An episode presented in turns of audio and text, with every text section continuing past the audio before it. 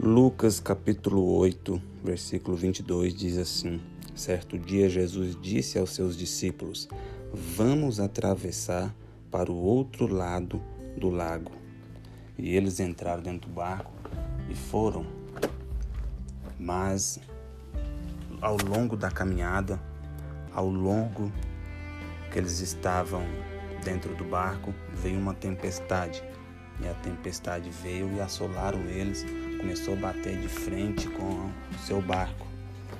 Mas uma coisa eu aprendo nessa passagem que é que Jesus falou: Nós vamos atravessar, ou seja, eles iriam atravessar, mesmo em meio às dificuldades, mesmo em meio aos problemas que iria bater o barco, eles iriam atravessar de qualquer jeito. Mas existe algo muito importante nessa passagem e que nós devemos levar para a nossa vida que quando as dificuldades, quando a tempestade bate em nosso barco, nós temos que clamar por Jesus, temos que acordar Jesus, porque com Ele nós iremos atravessar, com Ele nós vamos atravessar para o outro lado.